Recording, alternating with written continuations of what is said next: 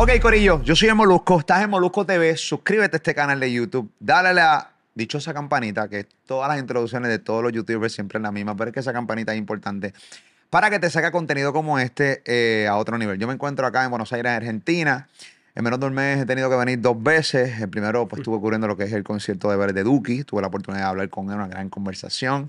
También con Nicky Nicole, eh, grandes artistas de acá de Argentina. Hay una gran escena acá eh, en Buenos Aires, bueno, en toda Argentina. Y el hecho de que me inviten para estar aquí, pues para mí es increíble. No saben cómo me siento hoy. Voy a tener una conversación con un pana eh, que sigo hace mucho tiempo, que mucha gente está esperando, literalmente. Por eso su disco se llama Back to the Game que ya eh, está en la calle, eh, lo puedes escuchar cuantas veces te dé la gana y nadie te puede decir absolutamente nada. Está frente a mí, estaba grabando un video, justamente lo saqué de el video para que hablara un rato conmigo acá con el Molusco. Él es Paulo Londra, señoras y señores. Back to the game. ¿Qué es la que hay, Paulo? ¿Cómo estás? ¿Todo bien, Molusco? ¿Estás bien? De 10.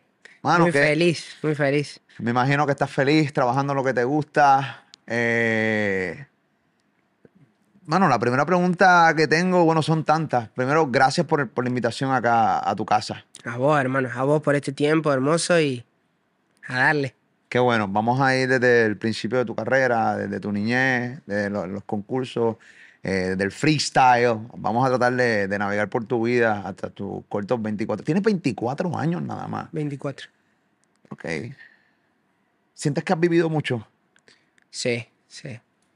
Sí, sí. Eh, con todo lo que pasé, bueno, eh, es qué sé yo, ser papá, eh, la música, el parate, el volver, lo que pasó en Argentina, de, no sé, estar escuchando siempre a los mismos artistas argentinos de siempre, a ser parte de una escena, nada, Hay veces que no caigo. ¿De, dónde sale Paulo Londra? ¿De dónde, ¿De dónde viene? O sea, obviamente la noche a la mañana empezamos a escucharte, ¿no? Te, empezaste a hacer famoso, tu música se empezó a ir viral. Yo te empecé a escuchar en la radio en Puerto Rico, eh, de donde soy. Eh, me pregunté quién es este chamaco, suena completamente distinto. Eh, y automáticamente pues, presté interés en ti, ¿no? Pero ¿de dónde tú sales? gente que básicamente sí sabe quién es Paulo, pero no sabe de dónde, de dónde salió. Y bueno, Paulo Londra salió de Córdoba, Argentina, de las plazas, de las competencias de freestyle. Eh, siempre fui fanático de la música, eh, me gustaba mucho el baile, no sé. Era un nene inquieto y conocí esas competencias y me encanta rimar. es eso. Pero no, sabías que tenías ese talento. Eh, o sea, porque posiblemente hay veces que, y siempre pongo este ejemplo, hay niños que de repente le ponen cuatro calderos del frente y empiezan a tocar y ya los papás piensan que van a ser bateristas o músicos. No necesariamente es eso. Pero cuando te encantaba rimar, sentías que tenías el talento, simplemente lo hacías porque te encantaba hacerlo y, ya. Eh, empecé, eh, creo que soy muy fanático de la música. Tan fanático que cantaba, cantaba las canciones, las repetía muchas veces y en uno de esos momentos transformaba una rima. Quería que en vez de que, no sé, de tan exquisito que me volvía con alguna canción, decía, ¿cómo no terminó la rima con esta palabra? Y bueno, entonces dije, bueno, voy a hacer yo mi canción, yo mis rimas y... Ah, tú la cuestionabas, ah, pero ¿por qué, porque este pana no le terminó la... o sea, tú te metías, ¿verdad? Sí, este sí, sí. Ok, ok, ok, Entonces, obviamente te cuestionaba, o sea, ¿cómo tú lo hubieras hecho? Eso es lo que era lo que... Lo claro. Que Metí ahí mi, mi pinceleada y y la verdad que fue mucho el freestyle. Creo que en la plaza, el freestyle, las competencias, eh, siempre vi un talento enorme en todos lados acá en Argentina y, sabía que iba a terminar en algo grande. ¿Quién, ¿Cuál fue el primer freestylero? ¿Así se llama? ¿Freestylero? Eh, que tú viste, que, que te dijiste, wow, este tipo es un caballo, como decimos nosotros. Código, código. Código. ¿Lo conoces? He escuchado de código. Uf. Pero ese, que haré un search para Ese fue el papi escuela. La escuela para mí de Argentina. Uf. Él, es que cuando, lo admiro mucho porque cuando todo era freestyle, competencia, plaza, él, él ya sonaba como una canción. Él ya rapeaba, era, era agradable escucharlo solo a él, no a él batallar sino él tirando un freestyle. Y, y ahí empezó él también a, a hacer freestyle así, solo, solo, solo. Empezó después con su música y para mí fue la escuela de todos. Código, hay muchos como códigos, ¿no? A través del mundo. Porque la realidad del caso es que sí es una realidad. O sea, en Argentina hay muchos cantantes de freestyle que son unas bestias, pero obviamente en Chile también hay un montón. eh, en República Dominicana hay un- unos duros. En Uruguay hay duros. O sea, la batalla de los gallos realmente es a nivel de, pues, mano, del mundo, ¿no? Y, y- y tú lo. Eh, ¿Qué tan difícil es realmente rimar improvisado? Porque esto es completamente improvisado. A mí me- para mí me es completamente fascinante ver a una persona que haga freestyle, que te den un pie forzado de algo y arranca. O sea, yo lo veo y digo, para mí esto es fascinante, para mí esto es una locura y casi imposible de hacer. y es práctica, es mucha práctica, tiene que ser un, un hábito. Tenés que volverlo un hábito como, no sé, tomar un mate con tu amigo. En vez de hacer un mate, no, no, no tenemos agua, no tenemos hierba, vamos a rimar. Es gratis, es sencillo, es alegre. Y creo que eso, eso fue mucho de lo que agradecí de mis amigos, tener esa iniciativa de nos juntemos a rimar. También es eso, ¿no? Conseguir una amistad que le guste lo tuyo y eso estaba muy bueno. Lo que, qué cool lo que me dice. O sea, no tengo palmate. Esto es gratis. Rimar es gratis. Rimar es gratis. Wow. Uno no lo ve así, ¿entiendes? Entonces, de repente, eso quiere decir que vienes de, de una familia humilde, momentos humildes, que no necesariamente había mucho entretenimiento en aquel momento. Y eh, gracias a Dios tuve una familia en donde nunca me faltó nada. Eh, mi papá siempre se rompió el lomo para laburar en donde le toque y traer el pan a la casa. Mamá siempre estar ahí para preguntarnos, hey, ¿cómo te sentís hoy? ¿Cómo te va? Eh, mi hermana también y, y bueno, eso. Qué bueno. Una de las cosas que hay que hacer eh, en las competencias de freestyle es aguantar presión. Para mí, lo más complicado dentro del freestyle es cuando otro estoy compitiendo, alguien se me para frente a mí a cantarme y a rapearme en la cara. Y entonces me estás hablando pestes de mí, estás hablando basura de mí. Yo no puedo defenderme al momento, tengo que respetar esos segundos que están ahí, porque a ese tipo le quedan 40 segundos para arrancarme a la cabeza. Ese tipo le quedan 40 segundos, sigue baratando. Tienes que aguantar la verdadera presión. Eso es lo peor del freestyle, aguantar presión. ¿Cómo tú puedes aguantar presión? Porque yo los he visto, pero full. Y he visto tipos que están ganando este, la competencia y viene el otro con un comeback a otro nivel y dice, no, estás es barata o estás liquida. O sea, es fuerte aguantar e- esa presión. La verdad que sí. Pero creo que todo, todo se sana o se pone bello cuando uno escucha el alboroto del público. Porque si te pones a pensar, si no tenés un rival bueno, la batalla no va a ser buena. Claro. Entonces, es cuando, cuando te empiezan a dar latigazos, es como que vos decís, bueno, vos me estás dejando esta puerta para que yo también te castigue por ahí. Estamos entrando en confianza, nos estamos largando la mierda que tenemos los dos. Y está bueno, está bueno. Nunca lo cogiste personal de nadie. No, nunca. Nunca. ¿Y hay es que más, personal contigo? eh, no, no. No, no. Creo que eso es de lo que más me sorprendió de, de esta disciplina, de ver jóvenes siendo tan profesionales en, esta, en esto de rimar, de, de no irse a las manos, de no cogerlo tan personal. Ok. ¿Cómo, cómo tú llegas entonces a las competencias de, de- de freestyle? ¿Cómo, cómo, ¿Cómo de repente quién te ve, quién te dice, mira papi, hay unas competencias bien duras acá, vente para acá, yo creo que tú la tienes, no la tienes? Eh, ¿cómo, ¿Cómo es que empezás a tener esa visibilidad? Empecé, empecé yo con un amigo que ya lo hacíamos demasiado tiempo y dijimos, bueno, y debe haber competencia como la que vimos en 8 millas de Eminem. Debe haber. Pero no, no, no salíamos del barrio. Eran mucho más afuera, qué sé yo, en el centro de la ciudad. Y buscamos en Google competencia de rap en Córdoba y fuimos para allá.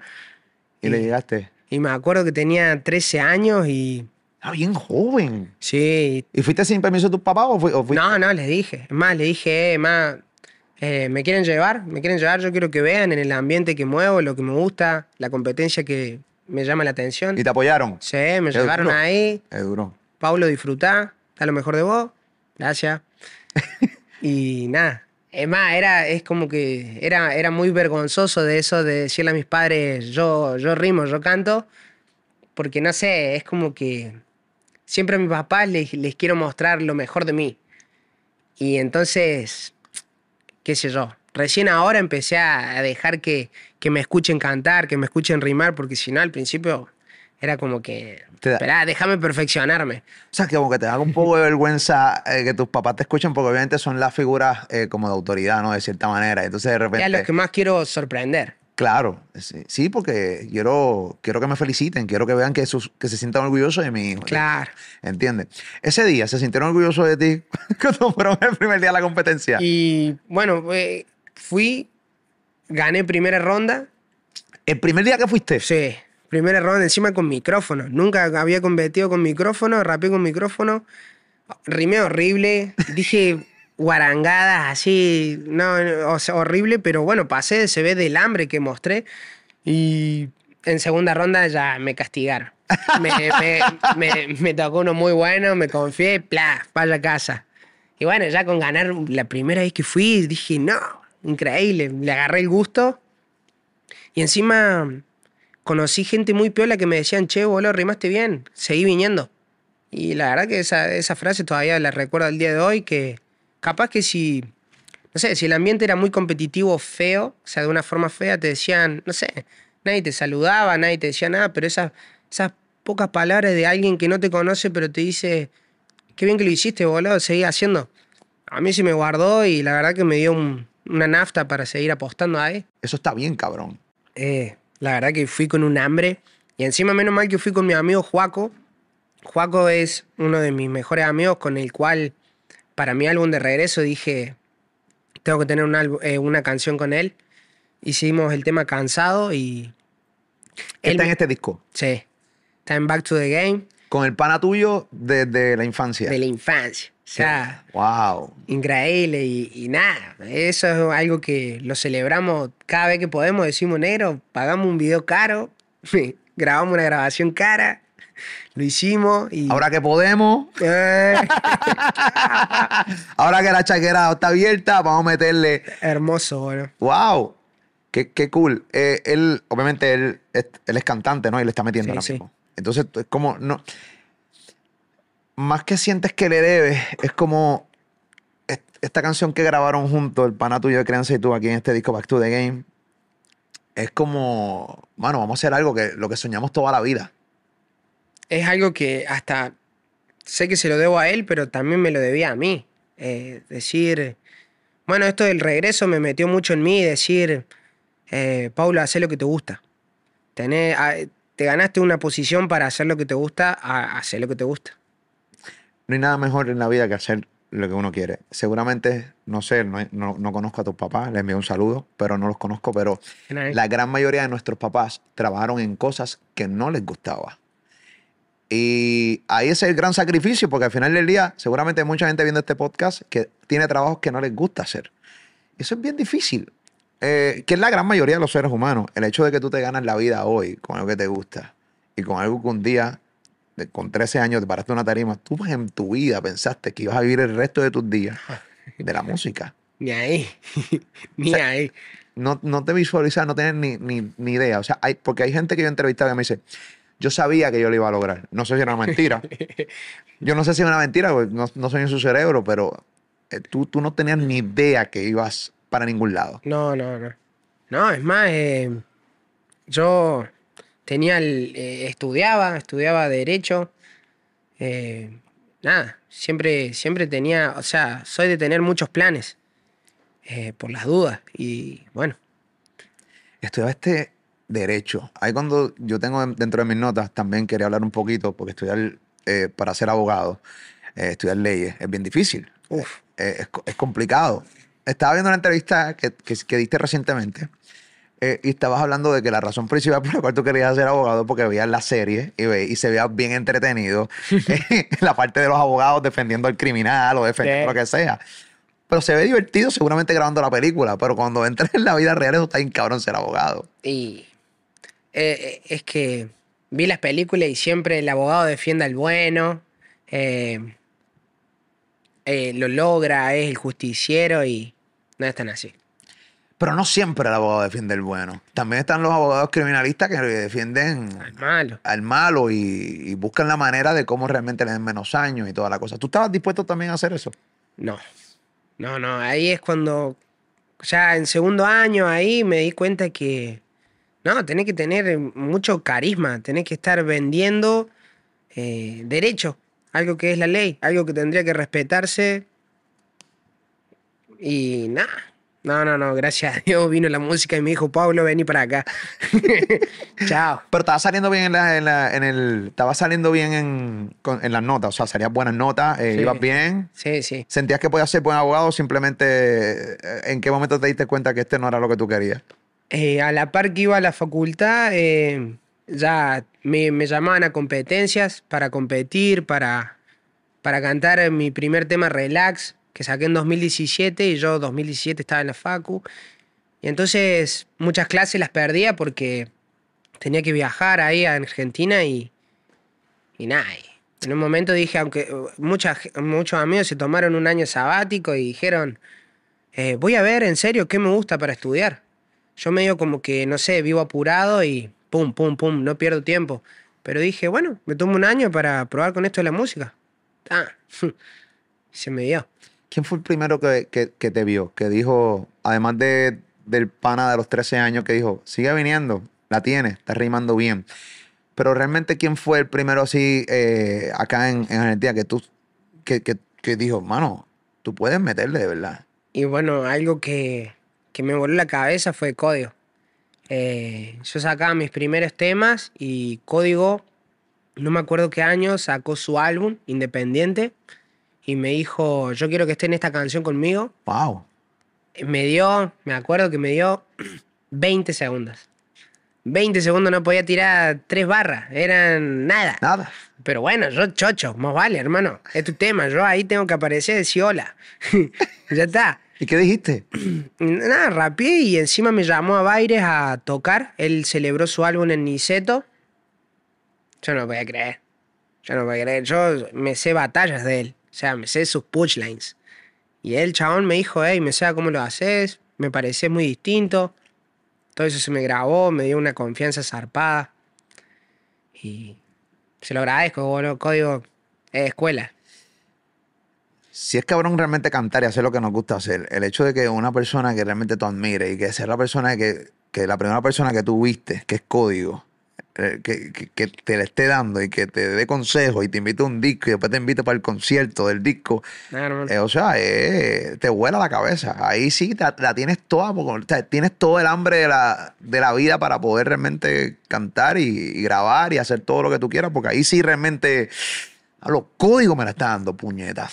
No, ¿Entiendes? sentí un impulso tremendo. Qué bueno. Este disco de Back to, to the Game tiene 16 temas, tiene grandes colaboraciones. Quiero hablar mucho del disco, además de que quiero hablar un montón de cosas contigo, pero quiero hablar del disco. Yo creo que es uno de los discos más esperados, no solo en Argentina, sino a Mm. nivel del mundo. Eh, mucha gente estuvo esperando por ti mucho tiempo para por Paulo Londra. Quiero escuchar música de Paulo, quiero escuchar de todo. Y una de las cosas, de las cosas que me di cuenta de este disco es que tienes una gran variedad de sonidos. Eh, te puedo decir que lo que entiendo, tu filosofía de ahora mismo es que, mano, yo sí simplemente soy un cantante, yo te puedo hacer freestyle, yo te puedo hacer reggaeton, yo te puedo hacer rock, te puedo hacer pop rock, yo te puedo hacer un trap, yo te puedo hacer un drill, yo puedo hacer de todo, simplemente soy cantante que me quiero curar. Esa es la definición para mí de este disco. Lo, lo dijiste, lo dijiste vos. Eh, lo, lo dije en una entrevista pasada. eh, yo siento que puedo ser rapero por los valores que siento que tengo. Pero musicalmente no, no me quiero encerrar ahí. Sé que eh, con la escuela que tuvimos del freestyle podemos hacer lo que sea.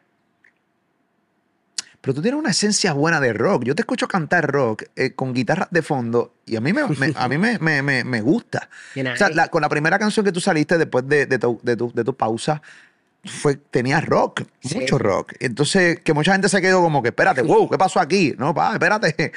quiero salir, me imagino que quiero salir con algo distinto, me imagino. Pero a mí me, a mí me tripió mucho. Yo quiqué con eso bastante chévere. O sea, a mí me encantó lo que lo, que lo escuché. ¿Te gusta el rock? ¿Cuál es tu influencia?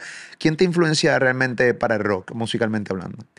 Uf, eh, mucho. Eh, eh, mi hermana siempre escuchó mucha música.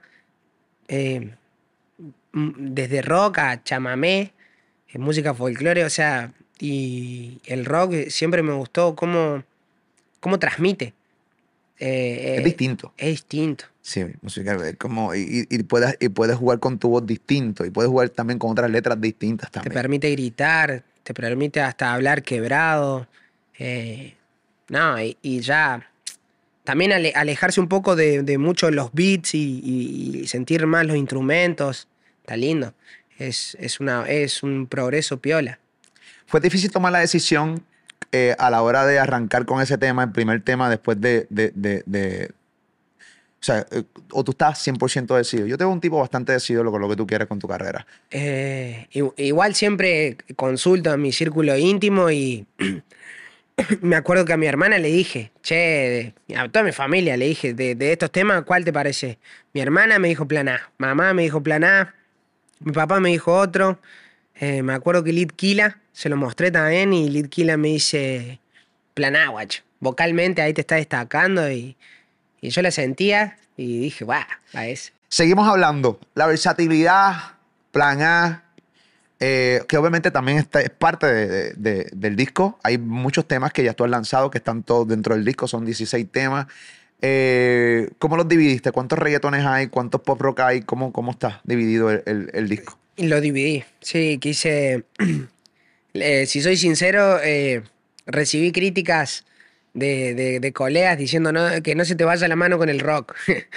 y dije, sí, es verdad. eh, ya, ya demostré que, qué sé yo, me gusta el rock. Tengo que también dar- darle lo que la gente le gustó de mí. Y creo que eso fue más lo que me costó.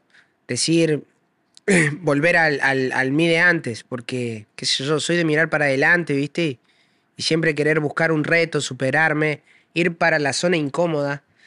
Y, y capaz esas cosas se me olvidaban, ¿viste? Pero bueno, como dije, dije, ¿qué hago para volver al, al de antes y que me guste? Busqué a mi amigo Juaco, busqué a Litquila, lo busqué a Duki, lo busqué al papi Ed Sheeran. Le dije, por favor, hagamos otro tema. Y, y nada, me dio a la derecha. ¿Y a quién más ibas a buscar? O sea, el Chirán, el Uki, Kila, eh, ah, y un- pero un combo eh, duro, ¿no? No, La verdad que la música te da unos colegas zarpados. Tú sabes que eh, yo tuve la oportunidad de hablar con Duki. Estaba contándote fuera de cámara, que obviamente siempre mi temor cuando voy a hacer un podcast es que como yo los conozco a ustedes en el momento de la entrevista, tú y yo nunca nos habíamos visto eh, en persona, pero yo sé quién tú eres. Y obviamente pues, ¿quién me va a entrevistar? El Molusco. ¿Quién carajo es este tipo? Ponme par de video a ese cabrón ahí para verlo. En el caso tuyo, tú Ah, yo diciendo... te conocía, mi loco. Te conocí. ¿Cómo, perdón? Yo te conocía, si te dije ahí todas las entrevistas tuyas. Coño, gracias, que, que, coño, gracias, gracias por, por ese view ahí, eso vale para nosotros, ahí los views ahí, claro, agradecido. En serio, a mí, me da, pacho que digan eso, en serio, fuera de broma. Yo soy mayor que tú y eso, pero agradecido, full. Entonces, ¿qué pasa? De repente, este, eh, tuve la oportunidad de entrevistar a, a Duki hace como tres semanas, un mes, que la entrevista está acá, la pueden buscar, está increíble. Eh, vine para acá y, y me parece fascinante todo lo que está pasando con ustedes. Obviamente tuve la oportunidad de hablar con Duki eh, de ti, sé todo lo que él toda la vida te ha defendido, sé que es un tipo que, que la relación de Duki tuya es una relación genuina. Porque cuando él hablaba de ti, lo que yo notaba de Duki hacia Paulo Londra era algo genuino. ¿Qué significa para ti uno Duki eh, y que puedas también tener eh, colaboraciones con él dentro del disco? Pues me imagino que, que- que grandioso. Eh, Creo que es orgullo. Es sentirse como en la selección de Argentina. Sí, pum. Tengo un equipazo, tengo a los mejores del momento. Yo, yo lo vivo así como una carrera. Y la verdad que es, es muy loco. Es muy loco. eh. Eh, estábamos hablando la otra vez en el video cuando lo estábamos haciendo. ¿Te acordás que estábamos en una plaza? ¿Te acordás que estábamos compitiendo? ¿Te acordás que estábamos tirando basura? O sea, tirando mierda para ganar, para pasar de ronda, sobresalir, mostrarse. Y ahora es como que. Nah, estamos acá, ¿me entendés? Lo estamos haciendo, estamos pagando el video caro. estamos pagando el video caro, Te negro. has mencionado un par de veces en el podcast. yo estamos viendo, claro, yo me imagino que tú grabando videos con todo y la trayectoria que ya tienes. O sea, mirar las cámaras con las que estás grabando el video. Estamos grabando videos caros. Se ve cabrón en YouTube. Cuando eso está ahí, calidad 4K, eso está bien cabrón. O sea, que te lo disfrutas, pero full. Y que sí. Es una bendición.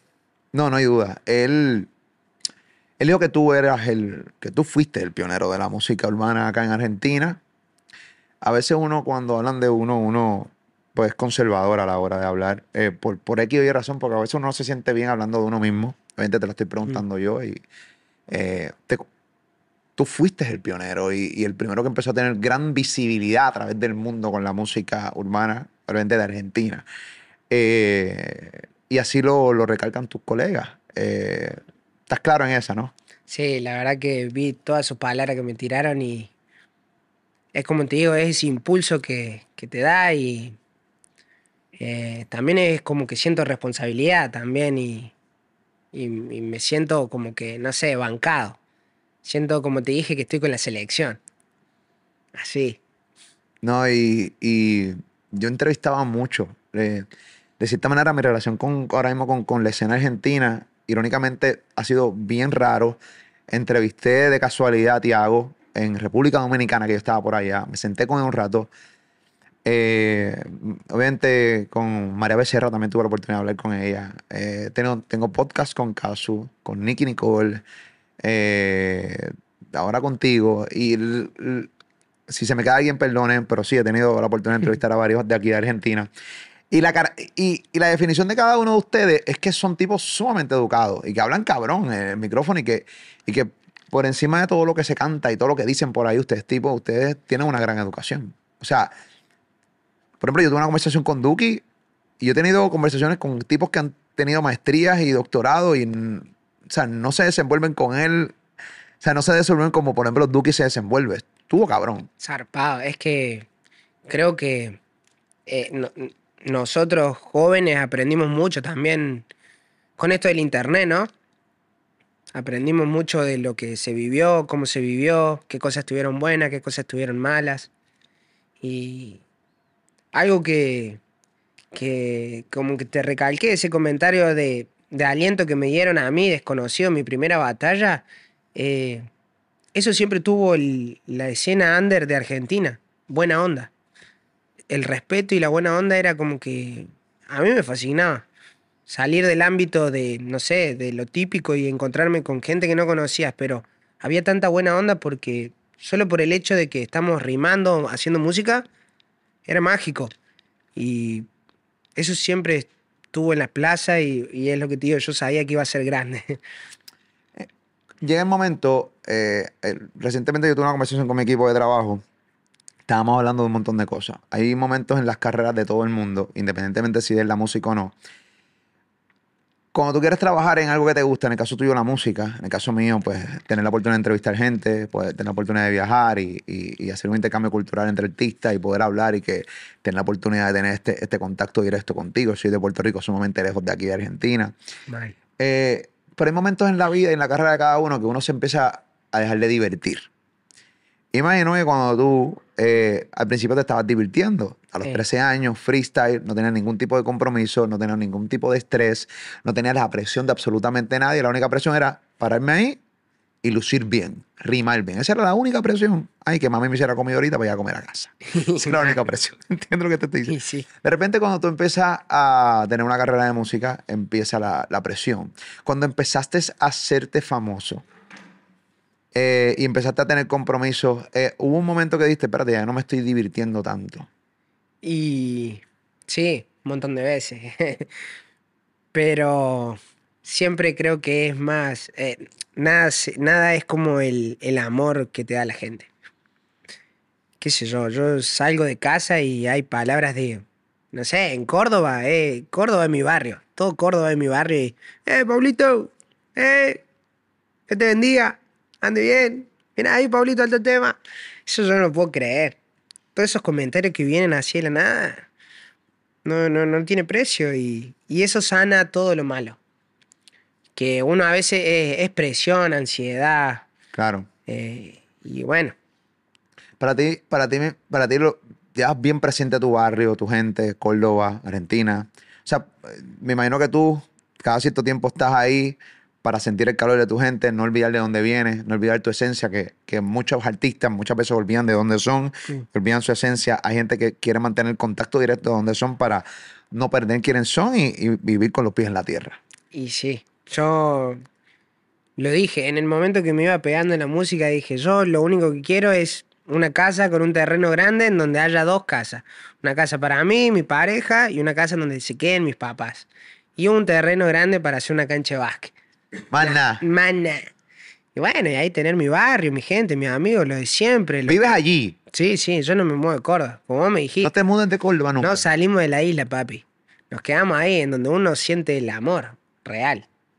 Qué cool. Sí. O sea, que el, tipo que coge millones rápido y dice, yo me voy para el carajo de aquí, voy para Miami. ¿Entiendes? Yo, ya Puede están grabando en Miami, caballo. No, yo me voy al Córdoba, el Córdoba es más barato y la casa me sale más económica. Qué duro. Y es que, qué sé yo, eh, la música hay de todo y capaz hay gente muy sufrida que la pasó mal en serio en, su, en sus inicios y, y bueno, qué sé yo, se quiere ir. Yo creo que soy un afortunado por, por los padres que tuve, los colegas que me hice, el amor que recibí. Imagínate que mi primera canción se llamó Relax. Relax. Y agradezco a Dios por lo que tengo, por mi familia, mis bros. Fue lo primero que dije, esto quiero que sea lo primero que voy a mostrar como mi música. Y es ver el vaso medio lleno, es lo que digo siempre. Yo, yo en la entrevista, obviamente, la, la, entrevi- la pasada entrevista que hiciste, que fue sumamente reciente, muy buena, por cierto, a- hablabas de eso mismo, lo cercano que son tus papás y lo, cómo tu mamá te aconsejaba en el momento de la pausa que tuviste, musicalmente hablando, y cómo ella te hizo, en- en- te hizo que tú entendieras Mm. que las cosas no pasan por casualidad. Eh, y obviamente hablas claramente que te disfrutaste en ese momento el nacimiento de tus hijas, ¿no? Y, y- y- y de cierta manera, pues seguramente en este ambiente que es bien difícil mantener una familia, te pasas en un avión, te pasas grabando, me pasó en un estudio, no es fácil tener una familia. En ese momento de pausa me imagino que tuviste la oportunidad de descubrir tantas cosas eh, que ni tan siquiera tenías idea de que se sentía tener. Y sí, un montón. eh, un montón. Ya ver nacer a mi hija me, me, me cambió la vida. Fue lo más lindo y las amo y... Nah. ¿Cuál es tu preocupación más grande como papá? Yo tengo dos hijos, te puedo entrenar ahora mismo aquí. Son adolescentes los dos. ¿Cuántos años? Tengo uno que tiene 17, que es mi nene mayor. Grande. Y tengo la nena que tiene 14. Claro. Cuando lleguen ahí, te voy a dar mi teléfono y me vas a llamar. No sé qué hacer. Ah. Papi, cuando Ah. llegan los niños a la adolescencia, imagínate tú cuando tenías 13 años que te montaste a cantar el freestyle. Ese- Sí, sí. eh, ya empiezan a opinar, obviamente tienen voz, eh, empiezan a opinar y toda la cosa, pero, pero el proceso de verlos crecer es sabroso. Es hermoso. Y es muy, eh, esto es, es muy fundamental el rol de padres. Es De ambos, claro está. los ambos y es, creo que el, una responsabilidad y un privilegio a la vez, eh, el, que- el más grande de la vida y, y muchas veces me pregunté lo que vos me estás preguntando y dije, tuve el ejemplo, tuve el ejemplo y es papá y mamá. Siempre me apoyaron. Cuando me bajaba del auto y les decía, váyanse, me voy a competir, no quiero que me miren, respetaban mi espacio, respetaban mi vergüenza, mi hambre. Y, y bueno, eso quiero. O sea, mi consejo sería, la inseguridad que tiene uno como padre, no se la echen a los hijos. Los hijos están en su película, están en su hambre, están en su viaje. Nosotros venimos acá a apoyar.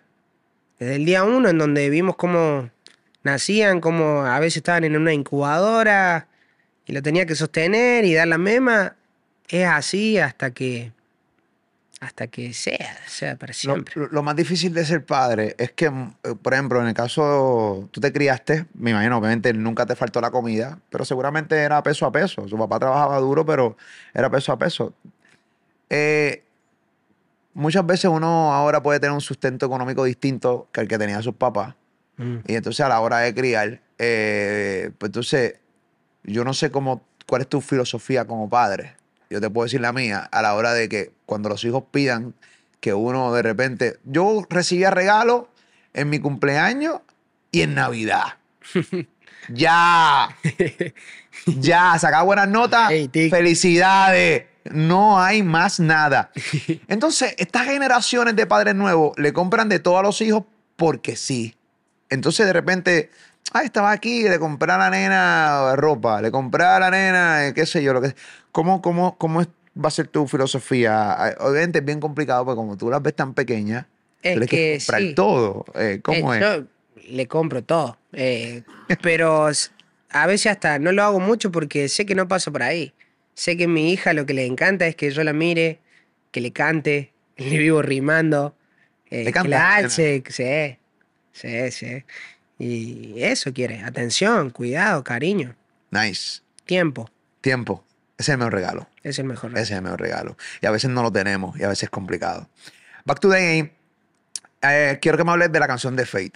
Vamos a hablar de la canción de Fate. Eh, es un tema obligatorio que tenemos que hablar. La canción me encanta. Eh, eh, reggaetón. Este, tus fanáticos, fuck, puñeta, ta, ta, ta, ta, ta, ta, ta". Y de repente yo, pero espérate, cabrón, de- dejen que el para descubra otro sonido, también les va a dar reggaetón. Yo soy de los que creo que, mira, mano, a ti no te gusta una canción de un artista, pues skip y búscate la que te gusta de él. Y crea tu playlist. Al final del día, eso es mi manera de pensar. Bueno. Pero la gente está bien fascinada con ese tema. Eh, ¿Cómo surgió la colaboración con Fate eh, desde Colombia? Eh, ¿Cómo se dio? ¿Y cómo te sentiste grabando de nuevo la esencia de Paulo eh, con ese reggaetón eh, full para el disco? zarpado. No, no, no. Eh, apenas lo vi al Fercho, le dije, Nero, para mí vos sos el papi reggaetón de ahora. Tu reggaetón no lo tiene nadie. Nadie tiene reggaetón de Fercho Nadie. hoy. Nadie. Es él, es él. Nice. Y me encanta también que le encanta hablar de desamor, amor. A mí me encanta hablar de desamor. No sé qué tengo con el dolor.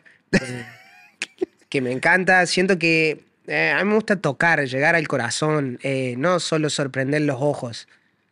Llegar ahí que, que duela. Y, y él, él tiene esa letra, esas letras melancólicas me encantan y bueno, a mí me fascinó. Fue un sueño para mí con, hacer la colaboración con él. La escribieron entre los dos.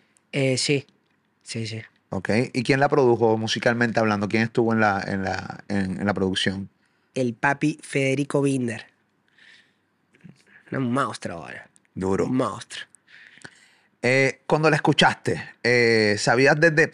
Tú sabes cuando una canción. Hay canciones que me imagino que tú dices, mano, no sé, tengo mis dudas con este tema. Vamos a lanzarla, pero tengo mis dudas. Y hay canciones que tú sabes desde el día uno que van a ser un palo. Cuando escuchaste la canción con el Felcho, tú sabías que esto iba a ser un palo. Porque los números van increíbles. Estaba chequeando ahorita antes de entrar al podcast, hablar contigo. Los números de streaming van a, a otro nivel de este tema. Eh, yo, si te soy sincero, me di cuenta que iba a ser un palo cuando hicimos el video. Cuando, y encima fue al mismo día. O sea, terminamos de grabar el tema. Ahí al mismo tiempo. eh, Terminaste de grabar el tema y mismo grabaron Oh. el video. sí, esas tomas reales que se ve él grabando, yo grabando, son De verdad. en vivo. Ok. Y, y, y la bailamos tanto, nos cagamos tanto de risa que dije, culiao, está buena. O sea, la estamos gozando en serio. Y ahí me sorprendí y dije, a vos, porque no, no, no suele pasar que uno baila su propio tema. Uno siempre, va, por lo menos a mí, yo tengo música que me gusta, la que yo canto es como que, no sé, mi voz ya me aburre. Eh, soy fanático de otras voces, Claro. sé que cómo hablo, sé cómo canto. Y esa la gocé, la gozamos y, y ahí me sorprendí. Brutal, brutal, brutal, brutal. Eh, la realidad del caso es que es de las canciones. de- ¿Cuántos reggaetones tienes en el disco? Uh, tengo tres. A veces, por deporte, Julieta. Nada más. Nada más. Nada más. Lo demás es. Eh, eh, bueno, eh, cosas así Tiene mezcladas. dance, tiene. Funky electro, luces, mucho punk, nublado, plan A. eh, hice una bossa nova, hice una cumbia y nada, por ahí. ¿Qué te digo? Este, este disco podemos definir a Paulo Londra con este disco como el nuevo Paulo que quiere hacer literalmente lo, lo que su corazón dicta en el momento. O sea, de repente el próximo disco puede ser un disco 100% reggaetón, de repente el próximo puede ser un disco 100% punk, de repente, o sea, es eso. Uh, me encantaría. Me encantaría tener tanta libertad, bueno, como hace Eminem, de sacar lo que quiere, con quien quiere y en el momento que quiere. Es difícil, uno sueña con tanta libertad, para llegar a tener tanta libertad tenés que tener, no sé, muchos logros, ¿no? Un trabajo muy zarpado, pero me encantaría, qué sé yo, hacer un EP de todo rap, boom bap, un EP de todo trap, eh, no sé, así. Este disco está Ed Sheeran. Tu historia con Sheeran es fascinante. ¿Por qué? Porque habías hablado anteriormente de que él también quería grabar contigo, ¿no? Una cuestión era, era, era, era recíproco, era de parte de ambos. De ambos. Ah, yo quiero, hey, yo soy fanático tuyo, caballo, que es la que, espérate. eh. Y yo imagino tú, espérate. Este es Ed Sheeran, un, imitador de Sheeran. Tú también eres fanático mío, te paraste de frente. What the fuck, ¿entiendes, cabrón? Eres fanático mío. Tú por dentro emocionado, pero uno para mantener el profesionalismo y también entender, yo también soy artista. Ah, qué bueno, gracias. Pero por dentro te estás muriendo, me imagino. O sea, ¿cómo, ¿cómo fue esa emoción? ¿Cómo fue ese contacto? ¿Cómo te conociste con Ed Sheeran? Y hay una gran historia bien bonita eh, entre Ed Sheeran y tú que la voy a contar en breve. Pero ¿cómo se, cómo se hace ese junte que también está dentro de- del disco? Y eh, después de que hicimos la primera canción, en donde él me llamó a mí, dije, por favor, ahora te voy a llamar yo a vos. y, y bueno, y él me, me contestó con la mejor, diciéndome, ¿cómo no? Mostrame. Eh, le mostré, creo que dos canciones o tres canciones, y me dijo, es esta. Y, y ahí uno se queda más tranquilo, eh, porque le, le enviaste la canción que él eligió, entonces le gusta. Entonces, nada, aluciné. Sí. Le- le- te dijo que sí, grabaron y va para. Fui para London y En London. Sí. Eh, te lo estás gozando bien cabrón, te está Oh. gozando su carrera. Qué bueno, qué bueno, qué bueno. Fuiste para London, grabaste, te invitó, vente para acá, pa, vamos a grabar. Tum. ¿Y cómo te trató? Pues muchas, muchas veces yo, te, yo entrevisté, no voy a decir el nombre. Una vez entrevisté, pues esta parte la tuve que cortar de la entrevista. Hay veces que hay que cortar cosas de la entrevista. Y pues nada. Entonces tuve que cortar. Entrevisté a un artista bien grande, él, eh, que eh, eh, tuvo una gran colaboración. Y él era fanático del, de- del chamaco con quien grabó, del artista. Y me dice, papi, horrible. Soy fanático de ese tipo, pero ese tipo es. Diablo, un carne de puerco, ta, ta, ta, ta, ta, ta, ta. Empezó a hablar una estupidez. Y yo, espérate, papi, quietate. yo, sa- yo él hablando, yo sabía que esa parte me iban a mandar a cortarla. Así que la tuve que. Dicho eso, este. no siempre las experiencias, eh, cuando vas a conocer a alguien que eres fanático de él o de ella, es cool. O sea, que tu experiencia con Ed Sheeran fue a otro nivel, el trato, eh, química, el momento. Sí. La verdad que. Nada, es que amo, amo el, eh, la simpleza que tiene, el carisma, eh, el respeto con el que se maneja. Siempre lo admiré y es como eh, alguien que lo tengo ahí como referente y, y encima es, es divertido conmigo, o sea, se suelta, es cariñoso. Nah, ya está. Cool, qué cool. qué Muy cool. bueno. Algo que no sabía, eh, que quiero que, que lo compartas y que, que profundices un poquito más con tus fanáticos que están viendo este podcast, eh, acá con, con, con Paulo, con Paulo Londra, es que no sabía que Ed Sheeran y tú, básicamente, los hijos tuyos y los de él nacieron básicamente el mismo día. Sí, sí, sí, cuando él empezó a ser papá, yo creo que, no sé, me- un mes o menos de un mes antes yo había sido papá. Muy loco, muy loco. muy Pero, no lo sabían, o sea, se enteraron hablando o... Yo sabía que él iba a ser papá, pero no, no sabía el día del parto y él tampoco el mío. Y, y después lo vi y dije, culeado. Mucha coincidencia. Demasiada coincidencia, Sí. demasiada coincidencia. Tema también está en el disco, también tienes eh, colaboraciones con Timberland. O sea, escúchate esto, yo siempre hago esto en las entrevistas. Trato de recordarle al artista al que estoy entrevistando, por lo regular siempre entrevisto gente más joven que yo. Este, tú tienes 24 años, escasamente hace 11 años fue que decidiste que tu papá te llevara a una competencia de freestyle. Mm. Gracias a esa decisión que tú tomaste, que fuiste tú la que la tomaste, la invitación que cogiste. Estás aquí hoy y hoy lanzas tu disco. Este, estamos hablando de que de que 11 años después tienes hasta una colaboración con Timberland. ¿Cómo, cómo logras la colaboración con Timberland? Esto es, una, esto es una bestia de la producción. O sea, esto es, pero cabronamente duro. ¿Cómo logras la, la colaboración? O sea, ¿cómo- te empiezas a codear con gente grande. O sea, Sí. eh, es como, como, o sea, yo me imagino que tú, tú alucinas cada vez que ves en nombres como Timberland, Ed Sheeran colaborando junto a ti y que de cierta manera ellos demuestren también eh, como admiración a- a- hacia Pablo Londra, o sea, hacia ti. Y estoy ahí, estoy ahí y eso fue gracias al otro es equipo. Timberland, ¿verdad? Porque yo dije Timberland. Papi, que esto, yo se los digo a ustedes, ustedes no pueden poner esta mierda a mí, porque esta mierda es complicada, ¿entiendes? Yo digo Timberland como si fueran las jodidas botas. Auspiciados por Fernet Branca. Mala mía, whatever, la gente sabe quién soy, la gente sabe quién yo soy, los que están viendo, los que me conocen por primera vez, cometí un leve error. Nada, acabo de hacer un TikTok, seguramente está en TikTok ahora mismo, eh, y ustedes burlándose de mí. Nada. eh, Pegado. pero cuéntame, cuéntame la colaboración con él, y porque es una bestia de productor. Uf. Eso fue gracias a otro equipo de la selección que te digo, de Argentina, Federico Binder. Eh, otro argentino que fue producto de exportación y ahora anda allá en la USA. Y nada, él me hizo codear con gente zarpada. y la música que hace él está a otro nivel. El oído musical que tiene Federico, Qué duro. uf. Qué duro. Pablo, obviamente todo el mundo sabe que pues tuviste una pausa. Eh, cuando estabas sin sacar música y veías, obviamente Duki menciona que tú fuiste el pionero eh, de la música urbana argentina. De repente ves a todos estos compañeros tuyos eh, pues sacando música, creciendo grandemente, haciendo conciertos, viajando el mundo, seguían creciendo. ¿Cómo tú te sentías viendo que todos estaban grabando y que tú no, no lo estabas haciendo? Tú no estabas sacando música. ¿Cómo, cómo tú lo, lo asimilabas? Eh, me daba un poco de ansiedad, sí, pero a la vez era como orgullo. Claro, y decir, viste, yo sabía, yo sabía que esto iba a pasar. Eh, o sea, yo sen- sentía que iba a explotar. Argentina tenía mucho talento y zarpado, zarpado.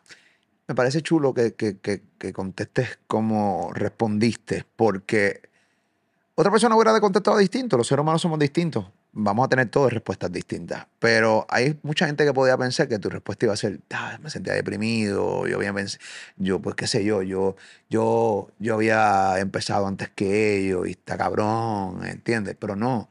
Tú contestas, me sentí orgulloso. Sí. Era complicado, pero me sentí orgulloso porque tú sabías, o sea, tú seguías celebrando. Y una de las características más grandes que yo me he dado aquí, en el- he dado cuenta en el movimiento argentino, es que realmente el apoyo entre, usted- entre ustedes es genuino. No es por negocio, es genuino de verdad. eh, eh, es que no, no, no ¿será, será que vemos la música como deporte? Tan fanático como un deporte que, que así alentamos como un equipo. Bueno, es que empezaron unas competencias. Seguramente esa misma disciplina lo llevó a, a- a- hacer lo que A ser hinchas, ser hinchas ahí. Yo estuve viendo a, a Visa Rap llorando, pero yo lo vi llorar. O sea, no es que nadie me lo contó, yo lo vi llorar, estaba llorando al lado mío. Qué O sea, no al lado mío, no voy a poner esto bien, ¿sabes? bien exagerado, como no estaba ahí al lado mío. Yo lo vi, o sea, yo, lo- yo estaba esa noche que él lloró. Fue invitado al concierto de Duki eh, ahí en Vélez. Eh, él estaba llorando. Eh, él mismo, después, cuando se bajó del escenario de la tarima, mierda, me eché a llorar ahí, qué mierda, pero no pude contenerme porque él es fanático, bien cabrón. De, y me imagino que está bien contento de todo lo que está pasando dentro del, de- de- del género eh, urbano y del movimiento argentino. Eh, yo lo vi llorar, o sea, que la realidad del caso es que es genuino lo que ustedes sienten. O sea, todo es, es chulo de verdad. Y sí. eh, es que imagínate que nos veíamos insultándonos y ahora nos vemos escuchando las canciones que hacemos. Está cabrón, antes, no, antes nos dábamos en la madre y entonces ahora realmente estamos aquí abrazándonos porque estamos logrando, estamos logrando lo- la, Es nuestras metas. O sea, me imagino que tú viendo las imágenes de Duki en Vélez, eso era... Uf, hermano, qué orgullo. La verdad que, nada, boludo, de un estadio así, la música nuestra, estamos, estamos colonizando. es eso. Hablamos, hablemos de la sección con Visa. Yo creo que una de las secciones más esperadas de la historia de las sesiones del Visa Rap. Te guardó el número Uno, ¿cómo, ¿cómo te hace sentir que el Visa te guardó el número, era para ti, el número 23? Eh, ¿Y cómo, cre- cómo, cómo fue que, que crearon e- el tema de esta, de esta sección que realmente pues, fue memorable porque mucha gente la estaba esperando? Eh, yo creo que todo el mundo siempre mencionaba, mano, la sesión de Paulo, la sesión de Paulo, por fin, puñeta, Paulo Londra con el Visa Rap. Uh, se armó una- un misterio ahí, se fue tan esperado que tenía una presión con esa sesión, pero eh, la disfruté. La disfruté y la verdad que gocé del, del cerebro que tiene Visa.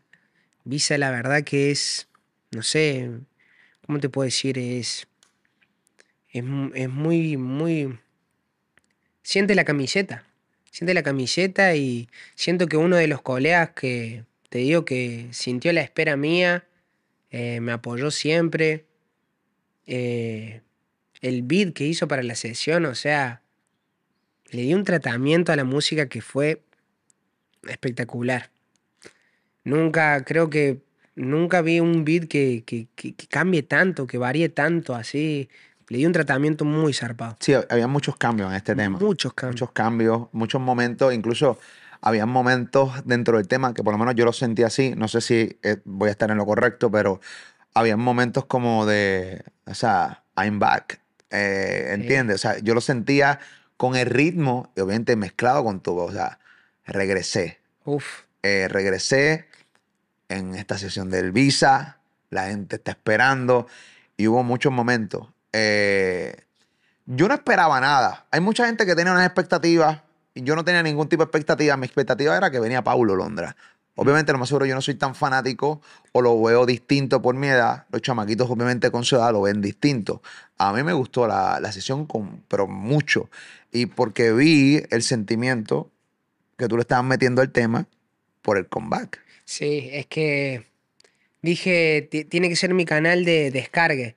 De decir, eh, mucha gente, o sea, eh, sacaba las primeras canciones y yo me guié por lo bonito que a mí me parecían. Y, pero mucha gente me decía, Paulo, habla de lo que te pasó o descargate. Y, y ese fue el medio. Y Visa la sintió como yo, porque somos colegas y se, se demostró hermoso. Ok, ¿cómo fue? Eh, ¿Se sentaron los dos a trabajar esto juntos? ¿Cómo es trabajar con Visa? ¿Qué distinto le hace? Tú has trabajado con muchos productores. eh, trabajaste también con Timberland. trabajaste con Timberland. ¿Qué distinto tiene Visa? Que tú dices, mano, este tipo es una bestia por esto. O sea, cuando yo llegué a hacer esta sesión, le metimos esto, el tema iba a ser así, pa, pa, pa, pa. Por ejemplo, la sesión que él tiene con Quevedo se ha ido viral de cómo era la sesión, cómo era el tema, después lo que le quitó, lo que le añadió. En el caso tuyo, de lo que me puedas decir, ¿no? Yo, de lo que te acuerdas. Y lo que te digo es que él la sentía como yo. Eso, o sea, ponerse la camiseta de decir, es el comeback, él está queriendo transmitir algo.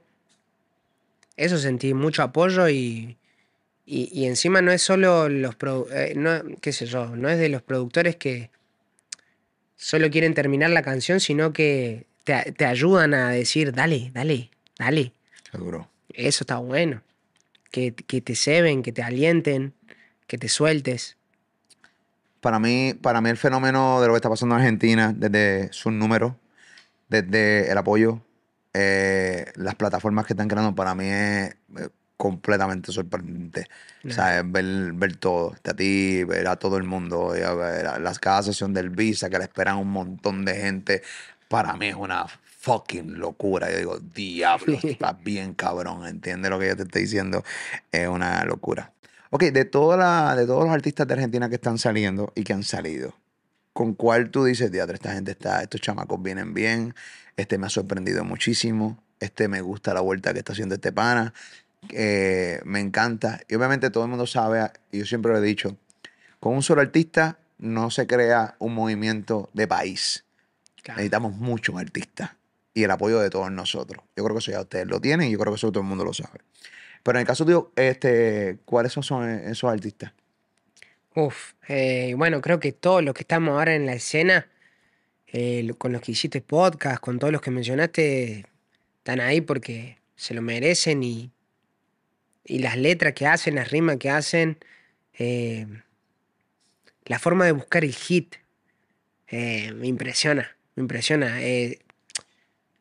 si, yo, yo conozco a varios y te puedo decir que pueden hacer música tan buena de, de la forma que, en las que ellos son cómodos, pero salen del lugar cómodo y buscan el hit.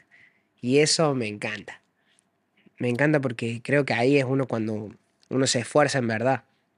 Sí, yo creo que cuando salimos de la zona de confort, que es lo que, que tú estás haciendo con, con Back to the Game, o sea, básicamente tú saliste de tu zona de confort, de lo que la gente ya esperaba de Paulo Londra. O sea, te tiré tres reggaetón, pero le metí bossa nova, le metí eh, punk, le metí dance, le metí todo un poco y me siento satisfecho 100% con, con, con el disco.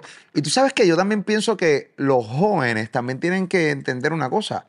La música es increíble, o sea, eh, podemos escuchar todo tipo de música. O sea, Sí. y, y no nada más quedarnos con el mismo estilo de música y estilo de beat. Yo creo que también lo- lo- los fanáticos deben entender que si un artista se queda haciendo lo mismo, es un artista destinado a morir. Eh, o, o podés ser muy bueno haciendo lo mismo y, y ser inigualable haciendo ese género, pero al fin y al cabo uno no puede detener su pasión, su reto, su lo que le mueve. Y creo que uno se apasiona yendo a esos lugares incómodos. Eh, como te digo, con Fade. Para mí, si Fade se queda haciendo reggaetón como lo hace, ese loco nunca va a morir porque me encanta. O sea, creo que a todos los jóvenes de ahora los vuelve locos. Pero sé que él debe sentir eh, lo mismo que yo siento a la noche y decir, bueno, ¿y ahora qué? Ahora qué, Eh, esto ya lo hice, vamos por, por algo más. Probemos otra cosa. Sí, pero en el caso de Faye, tú siempre lo vas a escuchar experimentando también con ritmo, pero sin perder su esencia. ¿Entiendes? Que eso es lo más importante. Y no solo hace reggaetón, hace un montón de cosas que Sí, porque también es productor, él sabe lo que hace. Él sabe. Es un animal, yo lo conozco, saludos de pecho, realmente es bueno en lo que, en lo que hace. Hay mucha gente esperando los conciertos tuyos. ¿Cuándo, cuándo te ves nuevamente en el escenario? Obviamente ya disco en la calle, pues es más fácil poder pues, ir a, a hacer la gira de, de Sí. Pablo Londa a través del mundo. Obviamente me imagino que está en agenda y, y en cualquier momento, estamos hablando de 2022, 2023. 2023, o, eh, si Dios quiere, voy a estar ahí girando por el planeta. Qué bueno, qué bueno, qué bueno. Pablo, te doy las gracias por, por estar conmigo acá en este podcast. Eh, quisiera cerrar este podcast eh, preguntándote tres cosas que la gente necesita saber de Pablo Londra. Uf. Eh, tres cosas. soy.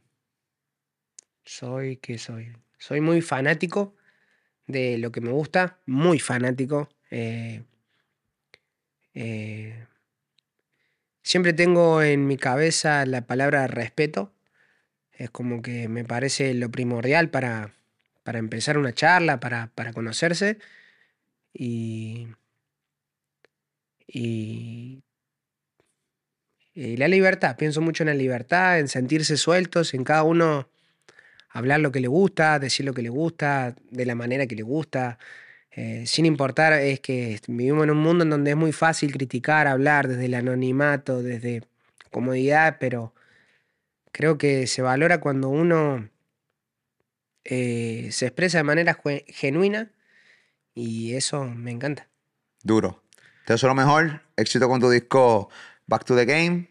Tienen 16 temas para disfrutárselo eh, como quieran, ponerlos como quieran, ponerlos en sus playlists. Esa es la que hay. Ya lo dijo en el 2023, eh, la gira de Paulo Londra. Eh, estamos acá en Argentina para Molusco TV. Gracias por la oportunidad. El Molusco. respeto. Antes que termine, te traigo un regalito. ¿Qué es Esto eso? va del álbum, pa. ¿Es de qué? Esto viene con el álbum, con el combo del álbum. Ok, Les regalo a mucha gente que participó en mi regreso.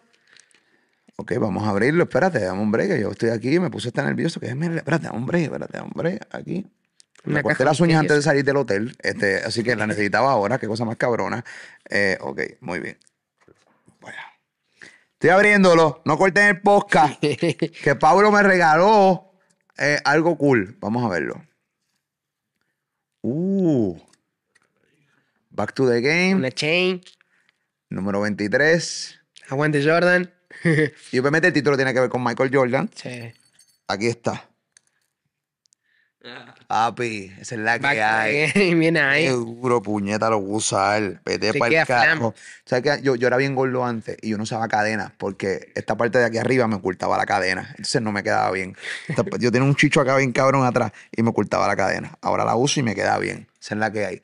Back to the game 23, Pablo Londra. Papi, gracias por el detalle, brother. Oh, hermano. Gracias Muchas por gracias a todos casa. por este tiempo, por el podcast. La verdad que es podcast. ¿Por qué le dije podcast? Entrevista, podcast, conversación, como tú quieras. La, la posta la disfruté un montón y gracias a vos. Aplauso. Back to the game. Esa es la que hay. Molusco TV rompiendo desde Argentina. Dale like a este contenido. Gracias por estar ahí conmigo todo el tiempo. Él es Paulo Londra rompiendo la madre. Check.